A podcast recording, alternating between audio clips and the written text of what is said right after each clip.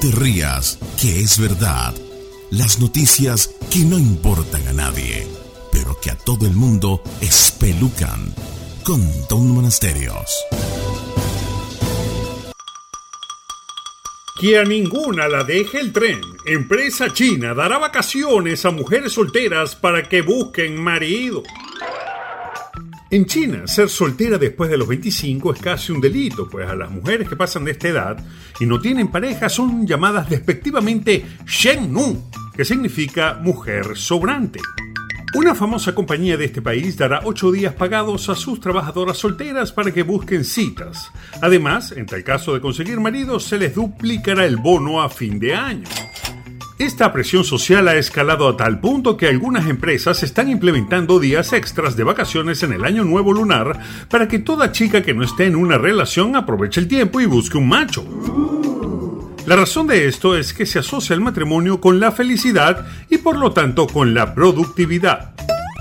En China, ser solterona es un grave problema y todo este desbarajuste viene por una política que asumió el cruel gobierno chino con su población llamada la política de un solo hijo. Hay siempre un castigo para la gente mala como usted.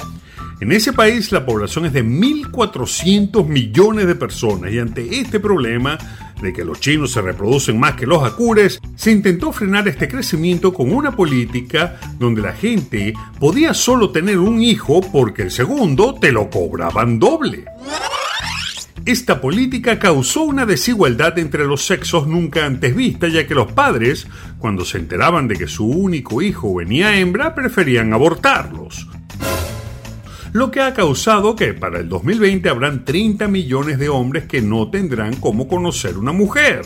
Para que se haga una idea, 30 millones es lo que había en Venezuela en 2015.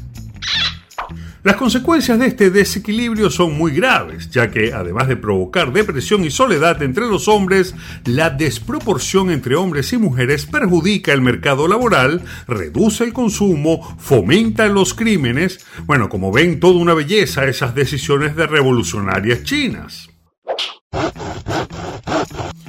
Lo interesante de todo este asunto es que la madre naturaleza tiene un balance casi perfecto de nacimiento entre niñas y niños. Y decimos casi perfecta porque hasta donde se sabe, el promedio de nacimientos a nivel mundial es de 107 varones por cada 100 hembras. ¿Y por qué esto es así? Se pregunta usted mientras se chupa esa pepa mango.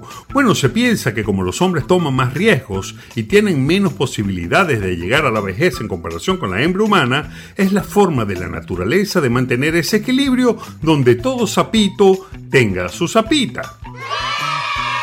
Lamentablemente el hombre se ha empeñado en meterle mano a ese balance natural de las cosas, bueno, y por eso es que estamos como estamos. Y no se ría, que es verdad. No te pierdas otro capítulo de No te rías, que es verdad. Pronto, muy pronto, en la voz de Tom, Tom, Tom Monasterio, Tom, Tom, Tom Monasterio, Tom, Tom, Tom Monasterio.